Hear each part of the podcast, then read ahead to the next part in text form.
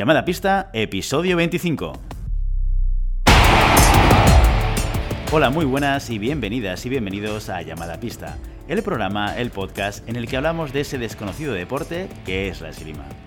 Este podcast está pensado por y para este extraño a la parque especial colectivo de seres humanos que decidimos no dedicarnos ni al fútbol, ni al baloncesto, ni al tenis, ni a ningún otro deporte conocido, y que por el contrario preferimos, en pleno siglo XXI, blandir la espada y enchufarnos a la pista.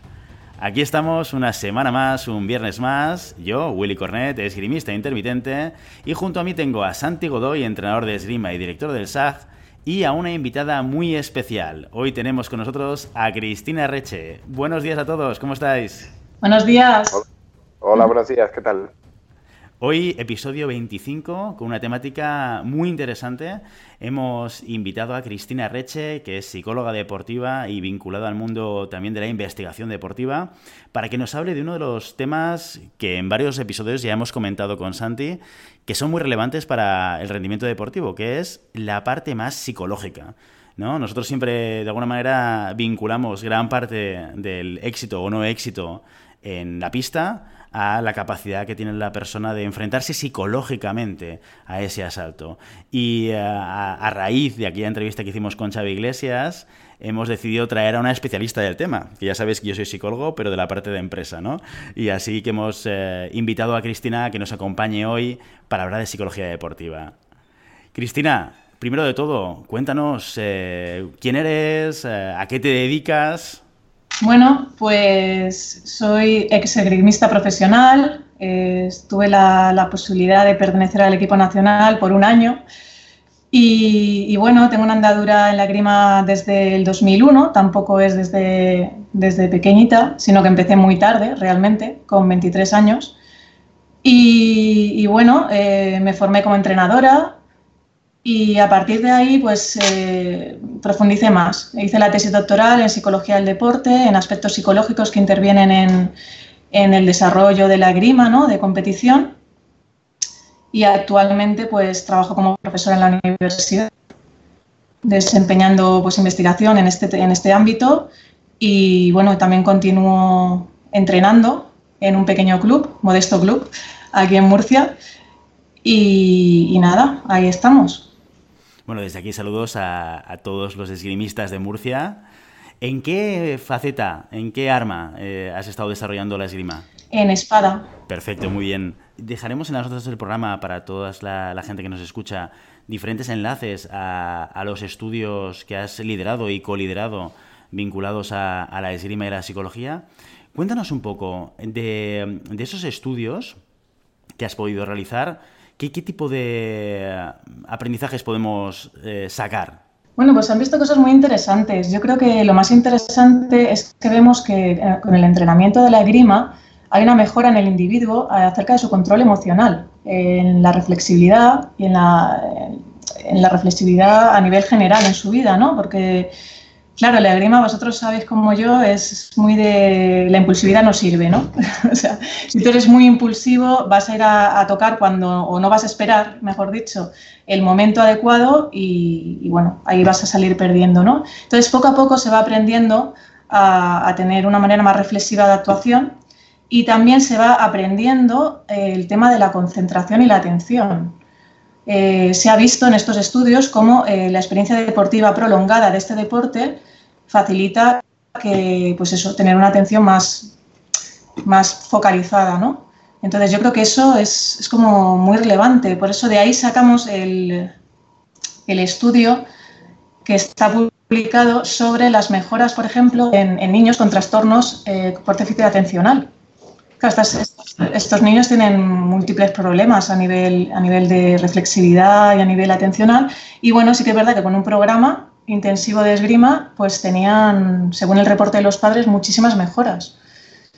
Entonces, creo que es un deporte que facilita salud y en este sentido, y, bueno, mm, también en algunos estudios a los que refiero, pues también vemos que hay diferencias entre la élite, entre la no élite, mm, que había que servirían un poco para, para intervenir desde el psicólogo deportivo, ¿no? ¿Y cuáles son las grandes diferencias que podemos encontrar ahí? Pues las grandes diferencias eh, que podemos ver, también, bueno, también llamaría la atención las no diferencias, es que, no sé si os habéis dado cuenta, pero a nivel de entrenamiento muchas veces se diferencia un poco a las mujeres de los hombres. Y no se ha visto que haya diferencias en las habilidades psicológicas de los esgrimistas del ranking nacional español en cuanto a hombres y mujeres. Curioso. Esto por lo menos a mí me llama la atención. Se ha visto que eh, la élite de esgrima tiene mucha más confianza que la no élite, tiene más capacidad de visualizar y tiene una actitud mucho más positiva. Sin embargo, ya os digo, por género y por edad no, se, ha visto, no se ha visto diferencias. ¿Qué quiere decir esto? Que por lo menos en España, ya os digo que hay que contextualizar las cosas, en España y en los años en los que se han realizado las investigaciones, la élite son personas que tienen mucha más confianza en sí mismos, mucha más capacidad de visualización y mucha mayor eh, actitud positiva. ¿Sería aventurarse mucho darle la vuelta a la conclusión? Igual sí, ¿eh? me, comentas tú, Cristina.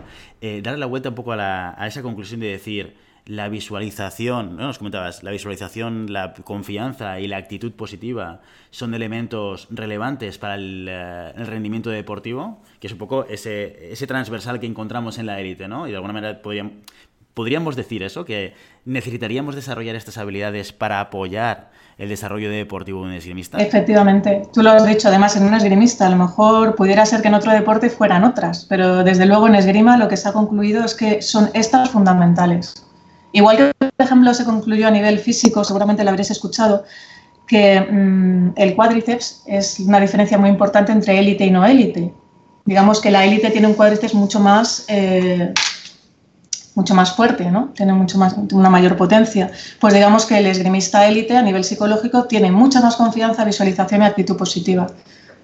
Eso es lo que concluimos. Oyendo todas estas capacidades que se desarrollan y tal, ¿El esgrimista se hace o se nace? La esgrima de élite, ¿se pueden llegar a adquirir o, es que tienes que venir ya con un elemento base que te permita desarrollarla?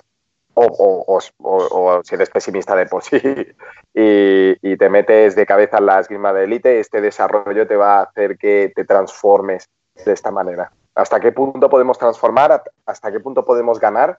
¿Y hasta qué punto debemos de dejar de, a la, a la madre naturaleza decidir, ¿no? De lo eres o no lo eres. Bueno, esto es un poco, ¿no? De si vienes de serie o te vas haciendo, ¿no? Pues yo creo que, que, te vas haciendo, ¿no? El entrenamiento, yo creo que facilita, y para eso está el entrenamiento psicológico también, facilitaría que todo esto se potenciara. Pero si bien es cierto que si tienes ya, si ya eres una persona de por sí con mucha autoconfianza, que tiene mucha imaginación y, que tiene una actitud positiva ante las cosas, pues ya tienes algo hecho, ¿no? Pero, pero vamos, que todo, todo esto se podría entrenar, ¿no? Es que digamos que, que puede venir de serie, pero fácilmente entrenable también. Es que al final es, es, la, la, cantidad de esfuerzo, entiendo yo, ¿sabes? Como que la cantidad de esfuerzo que desempeñes, eso va a facilitar que todo esto se desarrolle. Porque al final eso lo tenemos todos, ¿no? Una actitud positiva o no, lo podemos tenerla todos, ¿no? O, tener más autoconfianza se va a entrenar. Si tú te haces un autorregistro de tus cualidades técnicas, tácticas y entrenamiento continuo, a diario, mensual, y tú vas viendo cómo vas evolucionando positivamente, mm, independientemente de los resultados de una competición, tú vas a tener eh, mayor confianza en ti mismo y en tu desempeño. Ahora, si queréis, os hablo un poquito de esto de, es que es muy importante para la autoconfianza el tema de las escalas de autovaloración. Es una de las cosas que hacemos los psicólogos. Sí, sería, sería interesante, Cristina, para, para, todos aquellos que quizás los conceptos no los tenemos tan claros, que nos expliques un poco qué es lo que significa o cómo definiríamos la autoconfianza, la imaginación, la visualización, o sea, cómo, cómo lo observamos esto. Vale, pues bien, la autoconfianza sería la confianza que tú tienes en el desempeño de lo que estás realizando. ¿Cómo generamos autoconfianza en el deportista? Tiene que conocerse a sí mismo completamente, ¿no? Entonces, eh, vamos a realizar desde la psicología lo que realizamos es que se valore diariamente en los entrenamientos sus cualidades técnicas, tácticas y el entrenamiento en sí. ¿Qué quiere decir esto? Tú, por ejemplo, tienes una columna con, la, con cualidades técnicas. Pues imaginaos, ¿no? Toma de octava, toma de sexta, parada, contraataque, fondo, todo esto, ¿no? Lo tienes en la columna y luego tienes de 1 a 10 te valorarías, ¿no? Entonces tú te evalúas el entrenamiento, pues mira, hoy los fondos de 1 a 10, pues la verdad es que no me han salido demasiado bien, ¿no? Pues yo sé, te pones un 4. Eh, sin embargo, las flechas me han salido fenómeno, pues pongo un 10, ¿no? Eh, todo esto te lo vas evaluando a nivel técnico, a nivel táctico y a nivel psicológico. Vale, entonces tú tienes un montón de folios de todos tus entrenamientos y cuando llega la competición, con tu psicólogo te sienta y dice, vamos a ver, siguiendo la evolución, se hace un repaso, pues has evolucionado, parece que tienes muy buenas puntuaciones, que tú te has puntuado muy bien, ¿no? En, se mejor en las flechas que en los fondos, o mejor en los fondos que en las flechas, o mejor en las paradas que en los ataques, tú te vas un poco revisando. Entonces tú a la competición sabes qué es lo que te sale bien. Yo me he revisado lo que he hecho en mis entrenamientos de dos meses para acá y ahora sé que tengo mejores, eh, por ejemplo, eh, mejores ataques que paradas. Bueno, pues voy a hacer eso en la competición para que me salga bien, porque es en lo que confío que me va a salir bien, porque yo he juzgado a mí mismo, digamos, no me lo ha dicho nadie, yo me he juzgado a mí mismo que he tenido esas mejoras, ¿no? Entonces, esto, este trabajo tan sencillo, pero que también es tan complicado, porque decirle a un deportista cuando acaba de entrenar con lo cansado que está, ponte a rellenar la cuadrícula esta, pues este ejercicio tan sencillo te va a generar una confianza brutal, porque al final tú sabes cuáles son tus herramientas más adecuadas en ese momento, que a lo mejor en cuatro meses después son otras, o estás practicando, entrenando otra acción y te sale mejor otra acción, o te sale mejor otra táctica. No sé si esto lo, me explico bien. ¿Lo entendéis? ¿Es hacer una idea? Sí, de alguna manera es, es, hacer el tracking de la autoevaluación, ¿no? Yo cada vez que tengo una sesión de entrenamiento me autoevalúo. Entonces eso en acumulado me lleva a, n número de autoevaluaciones que previo a una competición me permite ver con perspectiva eh, temporal cómo yo me he ido viendo. Que eso está muy bien porque rompe un poco el, sesgo cognitivo de, valorar el corto plazo, ¿no? Que cuando yo me enfrento a una competición a veces estoy pensando, ¿qué es lo que me sale bien? lo que me ha salido bien en las últimas dos semanas, ¿no? Y, seguramente con esta autoevaluación rompemos ese, sesgo, ¿no? Esa manera de autoevaluarnos. Eh, esa, esa, autoevaluación la, combinamos con otras evaluaciones externas, como puede ser la del entrenador o, otros elementos que participan contigo en el entrenamiento. Claro, eh, el entrenador, por ejemplo, para, para, generar autoconfianza puede ir revisando esto y decir, hombre, pues igual te estás juzgando demasiado mal, ¿no? Pues igual tú te has visto, tú te has puesto tu película de que los fondos los hacen mal, pero realmente yo he visto grandes fondos esta tarde. Claro que el entrenador tendría que ir revisando con él, ¿no? Porque a lo mejor se juzga muy, muy mal o se juzga muy bien. A lo mejor de repente llega, lo hace rápido y se pone un 10 en todo y a lo mejor el entrenador dice, oye, pero ¿por qué has puesto un 10 en los contraataques si no has hecho ninguno, ¿sabes? O, no se has llegado a hacer en tiempo y forma. Entonces, el, tanto el psicólogo se tiene que sentar como el entrenador con el, con el deportista para ir valorando, digamos, que la película de la cabeza del deportista es la, real, ¿no? Eso en cuanto ahora, a... Dime. Y ahora, siguiendo con esta, con esta eh, idea ¿no? del trabajar con el psicólogo, eh, yo, por ejemplo, mm, mm, he abierto el club de esgrima, sí, y, estamos hablando sobre los recursos que, deberíamos tener o deberíamos manejar sobre equipos de competición.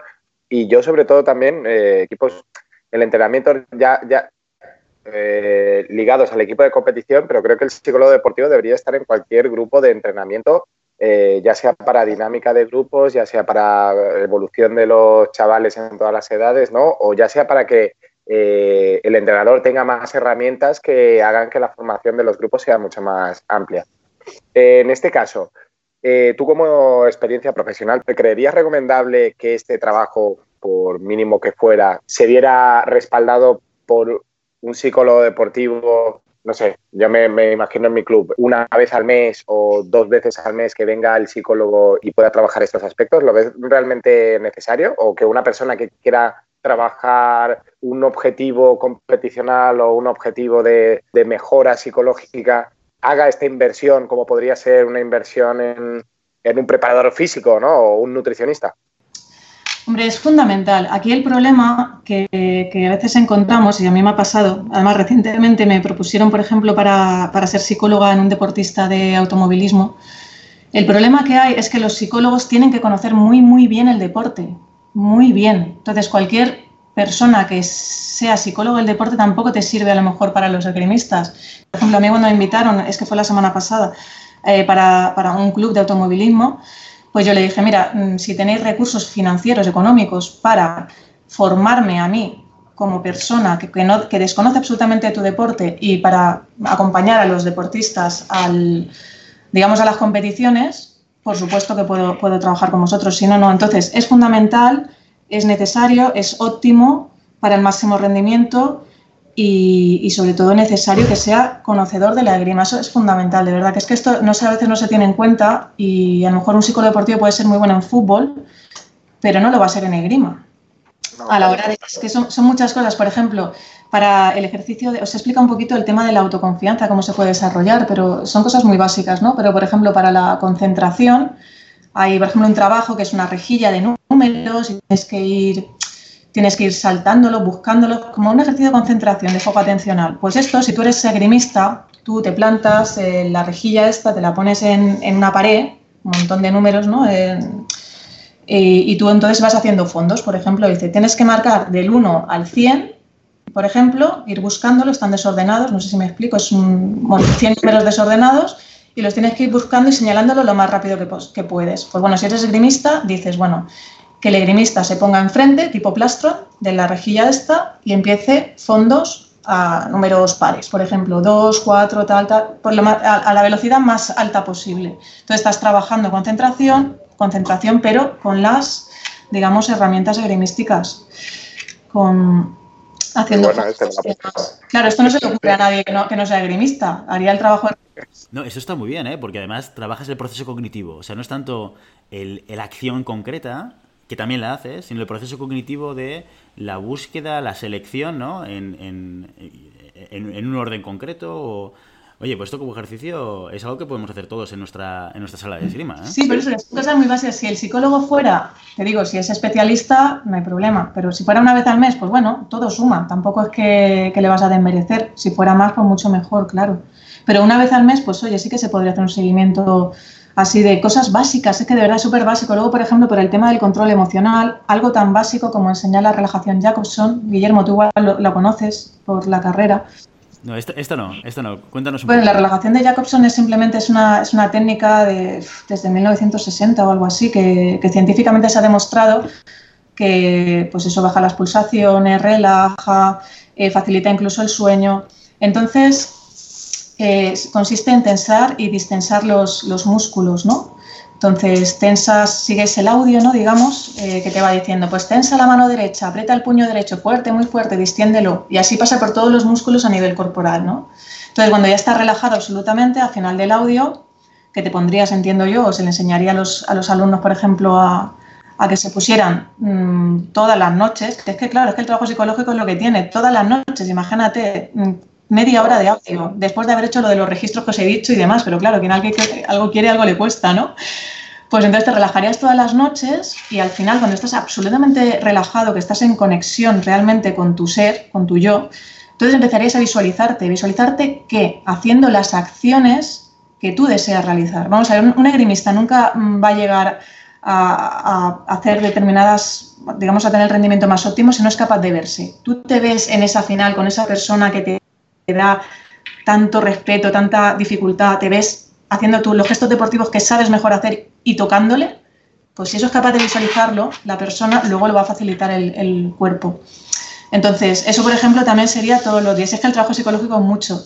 Entonces, se formaría, se podría formar realmente, sí, a los, a los alumnos de un club a este tipo de relajación y mensualmente ir viendo si lo están haciendo correctamente, porque claro, eh, tiene que haber una respiración diafragmática adecuada y hay que ir revisando cómo, cómo se va gestionando esto. Además, esa parte de la visualización, para mí, eh, tiene muchos beneficios, en, muchos sentidos. ¿eh? Yo recuerdo, mira, tocaba ese tema de la, del automovilismo y recuerdo hace unos años, en alguna entrevista, creo que fue a Fernando Alonso, que Fernando Alonso específicamente contaba que él corría las carreras antes de subir al coche y que revisaba cada curva del circuito eh, con la mente. Bueno, claro, después de también haber hecho el, eh, todo el recorrido previo a la, a la, carrera, todas las vueltas que hacen, es normal que tú luego llegues a, a, tu hotel o a tu casa y en la cama estés repasando ese circuito de manera constante, ¿no? Y, y, de alguna manera no es lo mismo enfrentarte a un asalto cuando ya lo has ganado en tu cabeza, que es el concepto de la visualización, yo he visualizado la victoria, psicológicamente te prepara para estar más óptimo. ¿Eso qué quiere decir? ¿Que si no visualizas no vas a ganar? No. Eso quiere decir que si visualizas, si trabajas el, eh, desarrollo de la, de la habilidad de visualización, probablemente estés ganando una serie de puntos extra para que tu rendimiento sea más óptimo. ¿no? Y, esto en todos los ámbitos de la vida. ¿eh? Cuando estamos en el mundo de la empresa, por ejemplo, también nos ocurre gente que desarrolla habilidades de presentación en público, por ejemplo, que también trabajamos todo el tema de la visualización. Visualízate haciendo lo que tienes que hacer antes de hacerlo. Claro, esto es, esto es muy curioso porque a mí me ha pasado con alumnos que a mí me parecía sumamente sorprendente, ¿no? De que a lo mejor te llevas alumnos a un campeonato y le preguntas, mm, ¿te ves en la final? Dice, no, hombre, ¿qué va, qué va? ¿Cómo voy a estar en la final? Bueno, pues que entonces si no, ves, si no te ves en la final, ahí hay un problema.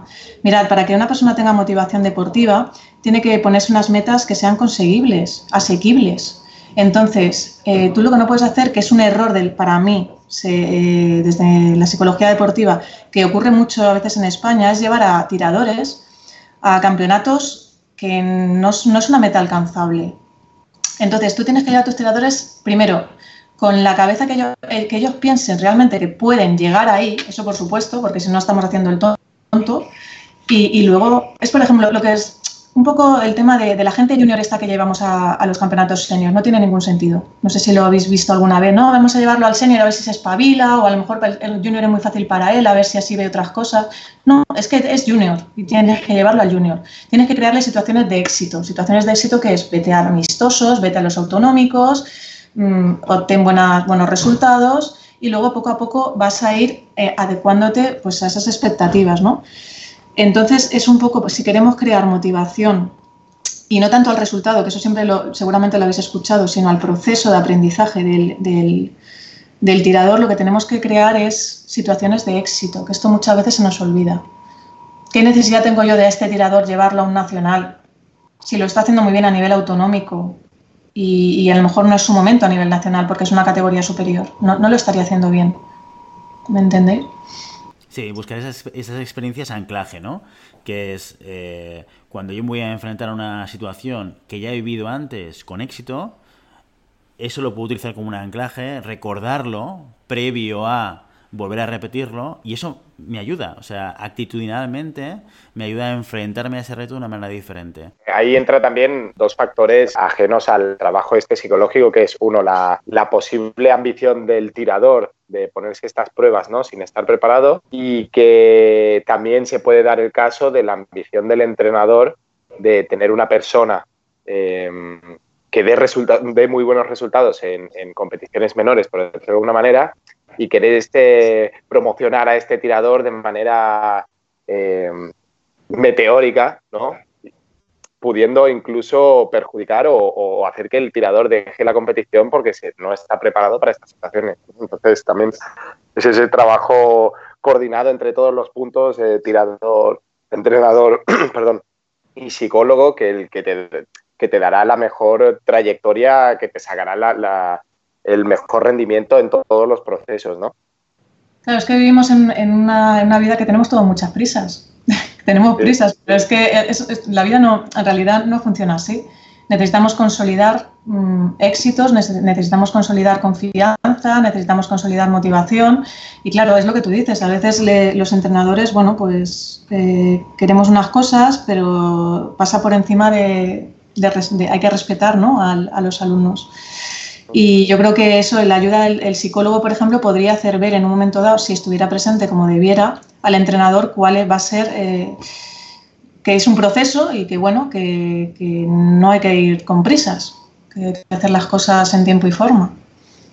Correcto. O sea que de alguna manera el entrenador tiene que ser capaz de marcar objetivos asequibles el riesgo de no hacerlo es quemar al tirador, o sea, ponerle retos demasiado grandes que luego vuelvan en su contra y hagan que, incluso en contextos en los cuales ellos tienen buenos resultados deportivos, esto vaya en su contra.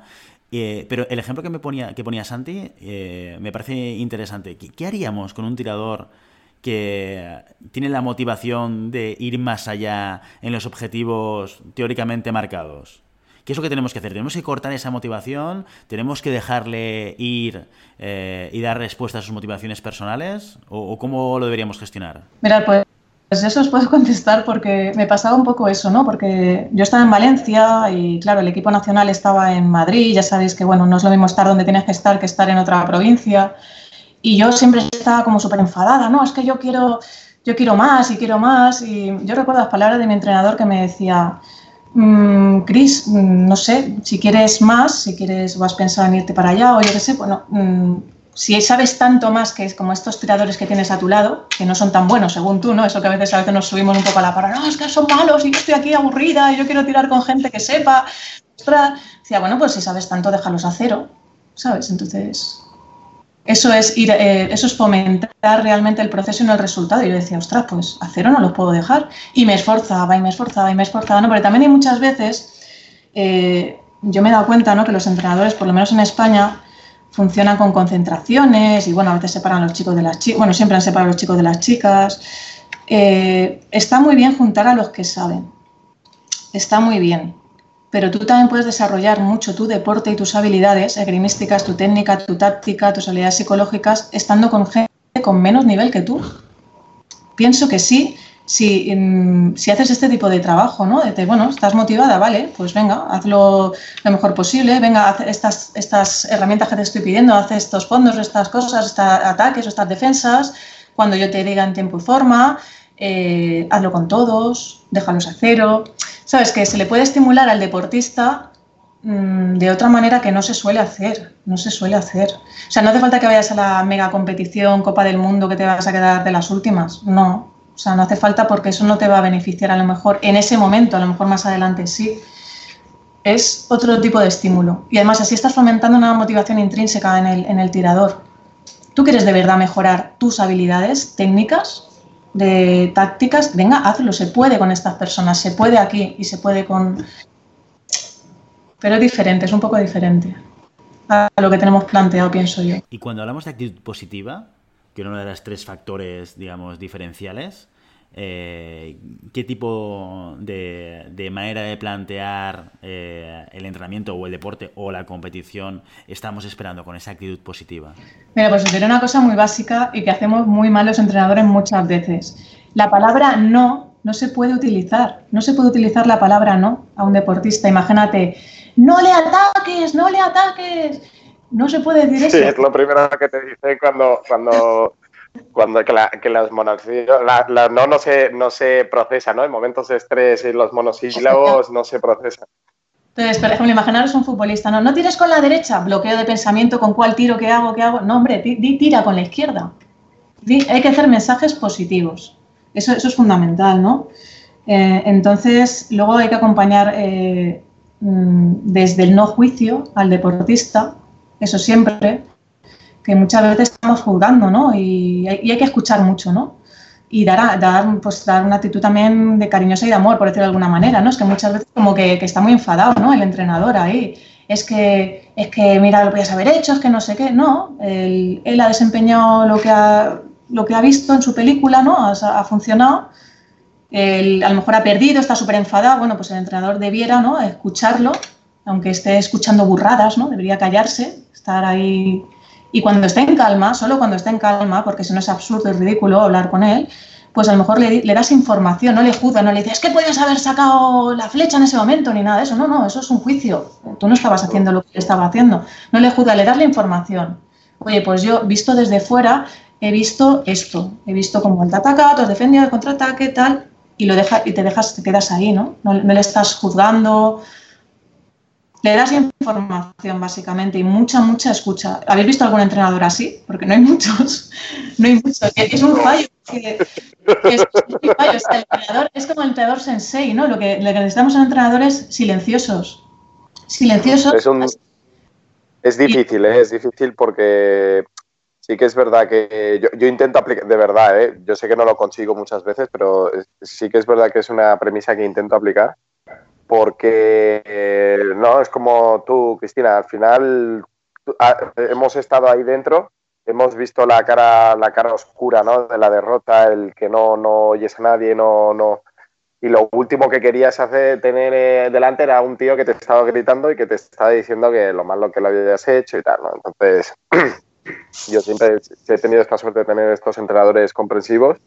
Y sí que es verdad que dentro de lo que, lo que se puede, sobre todo con niños y, en edades de formación, el, tema de autocontrol y, sosiego que debe ejercer el entrenador es, alto. además de ser alto, es que es básico. Debería ser, debería ser básico, ¿no? Porque para demostrar que al final el, nivel de estrés que tú le puedes eh, transmitir a un alumno puede incluso llevarle a dejar el deporte. O sea, que no, no tiene ningún, ningún sentido ni para ti ni para él. Y fijaos una cosa, el minuto de descanso, no sé si os fijáis, habitualmente está el entrenador, todo el minuto se lo pasa hablando. O sea, eso yo cada vez que lo veo digo, ¿pero qué está haciendo? Si lo que tiene que hacer es decirle algo, algo que haya visto. Por ejemplo, estás muy cerca o mantén la distancia y ya está. ¿Por qué? Porque cuando tú estás mm, nervioso, estás en una situación que no controlas demasiado fuera de ti, hay que hablar, o sea, tienes que hablar a esa persona como un perro, por decirlo de alguna manera. O sea, mensajes muy, muy, muy cortos, sin utilizar el no y muy cortos. O sea, y, yo veo a veces entrenadores, no sé qué, no sé cuántos, tal, y están ahí, están, y el tío no está oyendo nada. Y tú que has sido tirador, seguro que lo sabes, que a veces estaba el entrenador ahí como diciéndote cosas y tú a lo mejor sí, si me está machacando, me está machacando, no, y solo me está gritando. No, no, sí, el, proceso de, de, de, escucha dentro de ese minuto yo, yo la verdad es que no es que sea limitado, es que es nulo a veces, ¿no? Porque cuando las cosas van bien, sabes lo que, lo que pasa, pero cuando las cosas te van mal, lo único que estás pensando es por qué está yendo mal y encima este tío me está hablando y, y me estoy ahogando y tengo sed y estoy cansado y tengo miedo o estoy eh, a 150 pulsaciones, ¿no? Es, es una situación compleja. Por eso sería un acompañamiento así como de escucha, a lo mejor decirle una frase, pues mantén la distancia o algo que ha visto así muy relevante que le va a ayudar para, para, resolver el asalto o que a lo mejor no ha visto, darle una información con acompañamiento. Y ya está, si es que no sé, y darle incluso cariño, te lo digo así de claro, o sea, es que a veces, no sé, como que somos un poco los entrenadores, a veces se ponen así como muy agresivos o muy, no sé, pero vamos a ver que estamos jugando, estamos divirtiéndonos. No solo para, para decir sabes, ¿no? Que a veces dicen, no, es que, que también hay que, no hay que serlo sino aparentarlo, ¿no? Y si tú quieres que tu jugador eh, esté en calma y disfrute con lo que está haciendo, lo vea como un juego, tienes que verlo tú también como un juego. no ponerte un nivel, no sé, pues eso de juicio, de... o de no escucha, ¿no? Yo creo que hay una, reflexión interesante, que insisto que pasa en muchos ámbitos de la vida, es que seguramente yo no soy entrenador, ¿eh? he sido esgrimista, tampoco he sido esgrimista de alto nivel, ¿vale? Eh, pero sí he tenido la suerte de poder tener entrenadores que han estado a mi lado eh, cuando he estado tirando en las competiciones que me tocaban, ¿no? Y yo lo que te diría es que un entrenador que lo que hace es reaccionar con instrucciones eh, más o menos agresivas o buscando copar el tiempo del esgrimista en el propio argumento sobre lo que está pasando en el asalto, no están trabajando para el esgrimista, están trabajando para dar salida a su frustración personal. O sea, el entrenador que actúa ocupando el tiempo en intentar argumentar a su tirador qué es lo que está saliendo mal y qué es lo que tiene que cambiar, seguramente lo que está haciendo es dar respuesta a su necesidad. Está pensando más inconscientemente en sí mismo. Ahora yo estoy enfadado porque mi tirador no está haciendo lo que yo creo que tiene que hacer y por tanto el tiempo que yo tengo con él lo voy a dedicar para que él abra los ojos. Este seguramente será racional que el entrenador tiene en la cabeza. Pero en el fondo lo que está haciendo es dar respuesta a su frustración, cuando debería hacer todo lo contrario, cuando lo, que tiene que pensar es qué es lo que yo tengo que hacer ahora para ayudar a la persona que está en la pista, que seguramente tiene que ver con no dar instrucciones complejas. Eh, yo creo que el consejo de la negatividad eh, está muy bien porque seguramente requiere un proceso cognitivo que, que no te interesa. O sea, en ese minuto no te interesa reflexionar sobre el concepto táctico eh, complejo de alguna acción. No, lo que te interesa es algo que pueda visualizar, que pueda ver, si es relevante y dar apoyo. Dar apoyo, eh, sobre todo quizás en la parte más emocional, para poder volver a enfrentarte al asalto. Porque el trabajo técnico y táctico ya, ya lo tienes que haber hecho o ya lo has hecho. En ese minuto no está ese trabajo, ¿no? Y a veces, bueno, yo lo entiendo, ¿eh? que te puedes eh, frustrar o te puedas enfocar, ¿no? ¿Y cuándo dar el feedback? Cuando acaba el asalto y has perdido, seguramente no es el mejor momento para dar feedback a nadie.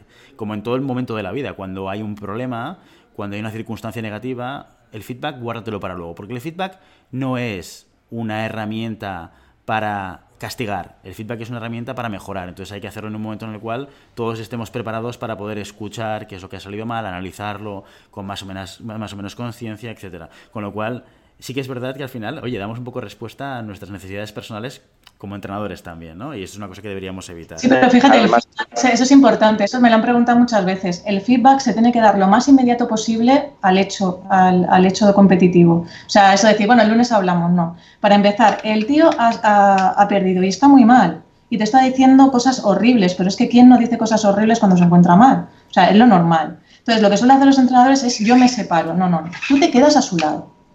Te quedas a su lado. Te está diciendo cosas horribles, pues bueno, tú sabes que no no lo puedes tomar en cuenta, que sabes que es algo que, bueno, que se encuentra mal y ya está. Y cuando se calme, cuando se calme, ahí ya vas a intervenir. Vas a decir, bueno, le escuchas, es que me ha pasado esto, tal, tal, tal, aunque te esté ahí berreando un montón, y, tras la escucha, pues dice, mira, yo he visto esto sin juicios, le da la información. Yo he visto esto, esto podría eh, mejorarse y esto podremos seguir trabajando. Y ya está. Pero no hay que esperar tampoco al lunes, ¿eh? que eso también lo hacen todos los entrenadores, al lunes o no, no, no, no, lo más inmediatamente posible. Eso, eso es fundamental también. Pero claro, no en el momento que está, que está trastornado, ¿no? Hay que estar... Pero también eso, acompañarlo, ¿eh? ¿Verdad que eso muchas veces no lo hacemos, ¿no? Que el tío está histérico, ¿no? O, la chica, ¿no? Y entonces se van contando la careta por ahí, empujando. No, tienes que estar cerca de él porque es cuando te necesita. Es que te necesita en ese momento. No te necesita para que le aplaudas el triunfo. ¿Entendés? O sea, el entrenador se necesita en el momento difícil, ¿no? Oye, Cristina, háblanos un poco del el papel del psicólogo deportivo, ¿no? ¿Cuál es el papel que tiene actualmente y cuál es el que probablemente debería, debería tener? Eh, bueno, el papel que yo ahora mismo no sé si el equipo nacional, por ejemplo, de, Grima tiene psicólogos, si van individualmente cada uno un psicólogo. vamos, ¿El, qué? El Consejo Superior de, sí tienen, trabajan con psicólogos del Consejo Superior de Deporte. Y esos psicólogos habría que ver si realmente son egrimistas, han sido egrimistas, saben mucho de la egrima. Los psicólogos acompañan a estos tiradores, por ejemplo, a, las competiciones porque es fundamental. No lo sé si lo hacen así. La verdad es que desconozco cómo lo están llevando ahora. Pero un psicólogo tiene que estar en todos los campeonatos, por lo menos en los importantes. Es así como en todos los deportes, no sé. A ver, el problema que pasa con la psicología deportiva, para mi gusto, es que en España ha entrado muy tarde. Hablamos de una disciplina que en los años 50-60 ya estaba en Estados, Unidos más que implantada y en España llega en los años 80. Entonces es una disciplina muy joven y la gente pues no, ha tomado conciencia de, que es mm, de que se necesita ¿no? para llegar al perfil de rendimiento óptimo de un deportista. Y es lo que tenemos que tener conciencia. Muchas veces el psicólogo se ha visto siempre como un loquero, ¿no? Vamos a curar los trastornos, vamos al psicólogo. Pero el papel del psicólogo es preventivo, es de detectar cosas y en el caso de la psicología deportiva es para el desarrollo de habilidades. Desarrollo de habilidades. O sea, si una persona tiene un trastorno y el psicólogo deportivo lo detecta, tiene un trastorno, no sé, maníaco depresivo, esquizofrenia, un trastorno severo de ansiedad, de ataques de pánico, eh, lo va a derivar al psicólogo clínico. Porque el psicólogo deportivo en lo que se va a basar es en el desarrollo de habilidades psicológicas que faciliten el máximo rendimiento de su deporte. Y eso muchas veces yo creo que la gente mm, no tiene conocimiento de esto. Mm, no sé, a mí de esto, no sé. Dime, dime. Porque tenemos, tenemos claro que las capacidades físicas, tenemos que ir al gimnasio, tenemos que eh, llevar una nutrición correcta, tenemos que, lo tenemos clarísimo y que las capacidades psicológicas que siempre te dicen la mitad o más de la mitad de, un combate es mente y todo lo demás es físico, no lo trabajemos de igual manera o superior a lo que deberíamos estar trabajando las capacidades físicas, ¿no? Y es como ese romper ese paradigma de no, no, si la cabeza se entrena, se entrena en el entreno, no, no, en el entreno estás entrenando esgrima, como cuando vas al gimnasio estás entrenando fuerza o explosividad o lo que sea, y cuando vas al psicólogo estás entrenando la cabeza. y es una y es una capacidad que se debería mejorar y trabajar, si no igual, más que las físicas. Porque al final, siempre la frase más dicha que yo he escuchado después de, un, de, perder un asalto es has perdido por cabeza. Por cabeza, no, no, es que has perdido porque te ha faltado fondo físico, porque no, no has perdido por cabeza. Y es, y, y es curioso que lo tenemos tan claro cuando, cuando es el fallo, pero no tenemos nada claro cómo trabajar ese fallo. Sí que es verdad. Eh, es, falta de, es falta de información. Yo creo que, no sé, que a veces somos un poco ignorantes, ¿no? Si no nos damos cuenta de las cosas, tienes información y no la utilizas. Por ejemplo, el yoga es fundamental. para tomar conciencia de tu cuerpo para múltiples cosas. Me consta que en, Italia, por ejemplo, en los clubes italianos, pues está haciendo yoga antes de empezar eh, el entrenamiento, pues en, algunos clubes. Entonces, yo creo que la información aquí también la tienen, pero parece que van a lo fácil o al no esfuerzo, no, no lo sé, no lo sé. O sea, hay muchas cosas que tenemos que facilitarían muy mucho nuestros entrenamientos, pero que, no sé, no se tienen en cuenta, ya te digo, por prejuicios o no sé, en realidad. Pero es pura ignorancia, porque si tú para hacer el saludo al sol en yoga, por ejemplo, que es una, una, pues una técnica, digamos, una cosa, eh, pues tus tiradores no van a tener lesiones, pues válgame, pues empezar la sesión de grima con unos estiramientos de yoga que, que, te concentren la atención en la respiración para empezar una sesión buena y, que va a dificultar que tengas otro tipo de lesiones y demás, pues es fabuloso y pierdo cinco minutos.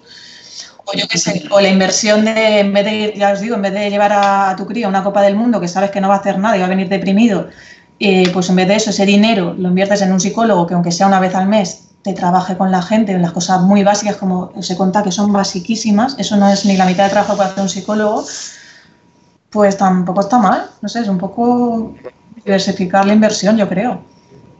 Mira, yo la, última experiencia que he tenido en el club es eh, en el grupo de niños de 6 a 9 años tuve que hacer eh, un... me, había un conflicto en el colegio que lo traían al, club. Y lo primero que se me ocurrió es que yo tenía una alumna que era psicóloga, eh, eh, psicodramatista, que trabaja en la psicología a través de los movimientos. Le dije a ver si podía hacer una, sesión de, de, bueno, de intervención dentro del grupo para que, que ellos descubrieran y tal y la verdad es que hubo un cambio brutal entre, entre antes de la sesión y después de la sesión, de ellos como grupo y como individuos, tanto en esgrima como, como el contexto de la, de la sala. Y digo, mira, la verdad es que me parece que lo, lo, hice incluso tarde. O sea, que súper bien, ya, para, para muestra un botón. Pues sí, que son herramientas, bueno, eh, básicas. Es que es así. Es que los entrenadores, en realidad, con lo que nos enseñan en el curso de entrenadores de psicología no sabemos nada. Si solo nos enfocamos en eso. Entonces, luego también está pues que el entrenador, si no puede, yo sé, pagarse un psicólogo, pues tendrá que formarse él individualmente, ¿no? Leer y hablarlo, las cosas, y algo tendrá que hacer.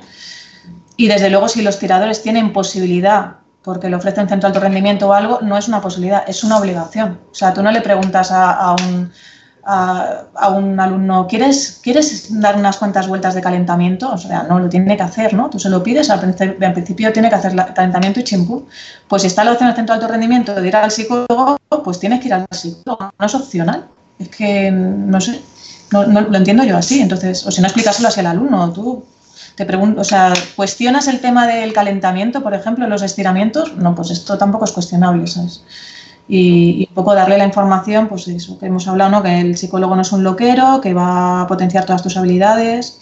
Y luego, en cuanto lo conozcan, si están reacios y el psicólogo sabe trabajar y sabe del deporte, van a alucinar. Mira, yo fui a un psicólogo deportivo porque en aquel entonces la consellería ofrecía a los deportistas de élite, ofrecía un, psicólogo deportivo. Entonces, igual que el dentista no está exento de tener caries, por más que yo fuera experta ¿no? en psicología y mm, del deporte y demás, pues dije, oye, pues si tengo la posibilidad, pues me voy a apuntar al psicólogo este deportivo, no era gratuito. Y fue un antes y un después, es que fue un antes y un después, es que es, que es así. Y además tuve la fortuna de que era, es un psicólogo que lleva deportistas de super mega élite a nivel mundial, ¿no? Entonces, pues bueno, también lo puedo, lo puedo decir por mis propias carnes, ¿sabes? Que no es solo a nivel de que yo diga que funciona o no funciona, porque es que es un, es un cambio brutal, ¿no? Es necesario. No, yo creo que es algo, algo que la gente tiene que probar. Es hay veces que tienes esta barrera, porque lo, comentábamos al principio, ¿no? Eh, venimos del, de la materia de la psicología muy vinculada a el entendimiento de la psicopatología. A veces pensamos psicología es psicopatología. No, no es solamente psicopatología, ¿no? Y, eso a veces es un eh, va, en nuestra contra. Pero yo creo, yo también en experiencia en el mundo de la empresa, cuando has tenido a alguien que ha estado acompañando en el desarrollo de habilidades relacionales, eh, en el desarrollo de habilidades directivas a una persona, te transforma bueno, te, transforma, te transformas tú, ¿no? Pero es un acompañamiento, es una ayuda que, muchas veces te permite dar ese, ese empuje, ¿no? Con lo cual, súper recomendable. Cristina, yo te quería hacer un par de preguntas. La primera es, si yo tengo un club deportivo, lo he visto con, Santi, ¿eh? Eh, digamos, eh, durante toda la conversación, pero me gustaría hacer un, un, punto específico. Si yo tengo un club de esgrima, tu recomendación sería introduce a un profesional de psicología deportiva o fórmate tú como entrenador, pero ¿cuál sería el tiempo mínimo? ¿Con una vez al mes es suficiente o es insuficiente y mejor no tener a nadie una vez al mes porque es poco tiempo? ¿Cuál sería tu recomendación para, para un club de esgrima?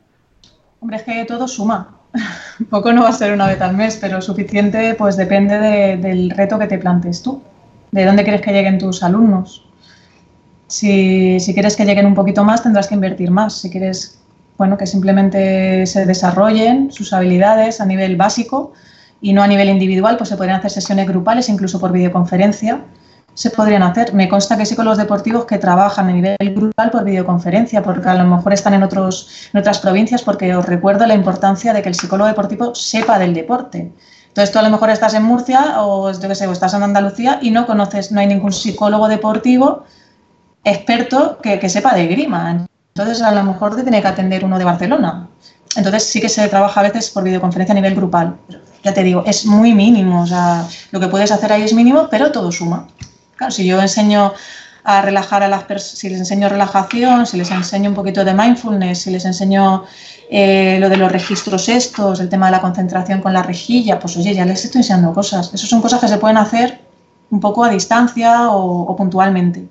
Ahora, si yo trabajo, yo por ejemplo trabajo con el psicólogo deportivo, pues trabajaba dos veces al mes eso ya, ya, ya, suma un poquito más. Y bueno, también en el caso de, tampoco iba mucho más al psicólogo este deportivo porque claro, hablamos el mismo idioma, entonces lo que a lo mejor a una persona le costaba entender o asimilar pues semanas, a mí no me costaba nada, ¿no? Porque como éramos colegas de profesión, era un poco diferente, ¿no? O sea que podríamos decir que ese, ese mínimo de una vez por mes vamos a obtener retorno, o sea, el, tiempo invertido obtendremos un retorno que podremos ver en, en, eh, nuestro equipo, en nuestro colectivo de esgrimistas del club.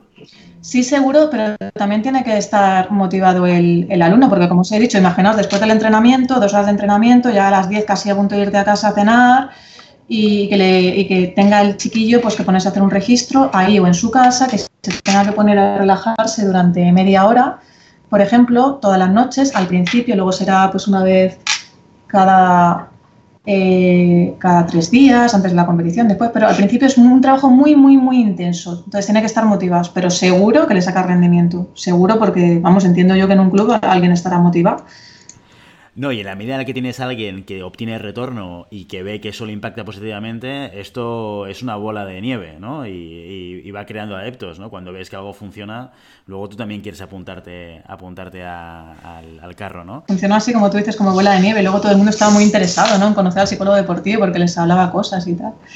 Sí, sí, la verdad es que bola de nieve. Dime, dime.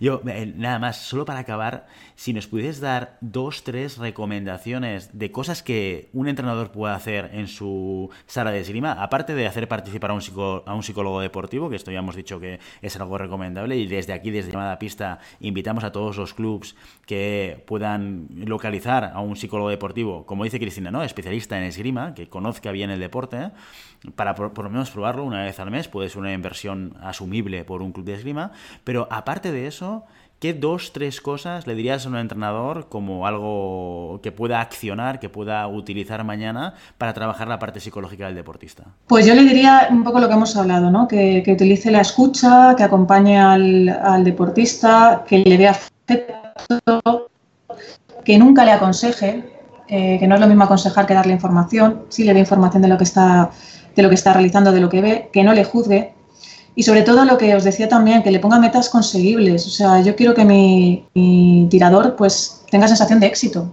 Tengo que generar situaciones de éxito. Entonces, eh, no tener prisa. También lo que hemos hablado, ¿no? De no tener prisa y, y bueno, lo incorporaría mm, sí o sí algo de relajación, que también lo he visto que lo hacen en algunos clubs, Puede ser toma de conciencia con yoga, que te va a facilitar la relajación, o pueden ser ejercicios de relajación per se, con estiramientos. Y bueno, eso yo creo que lo puede hacer cualquiera, ¿no? Más o menos. Y bueno, sobre todo no pedirle también al tirador cosas que uno mismo no es capaz de hacer. No le digas a tu tirador, mantén la calma cuando tú no eres capaz de mantener la calma en, en un asalto y... Haz lo que digo, no lo que hago, ¿no? A ver, los, alumnos aprenden por imitación, entonces te tienes que creer tú mucho si no eres así, tu papel para, para, transmitir eso, ¿no?